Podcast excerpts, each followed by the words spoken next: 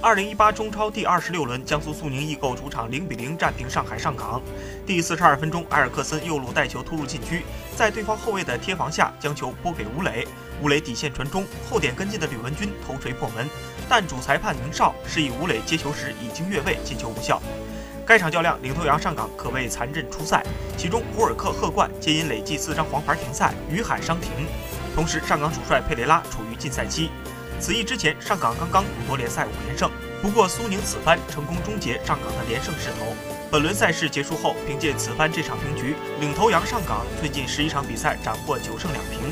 上港目前虽积五十九分，继续领跑积分榜，但其领先优势被缩小到两分。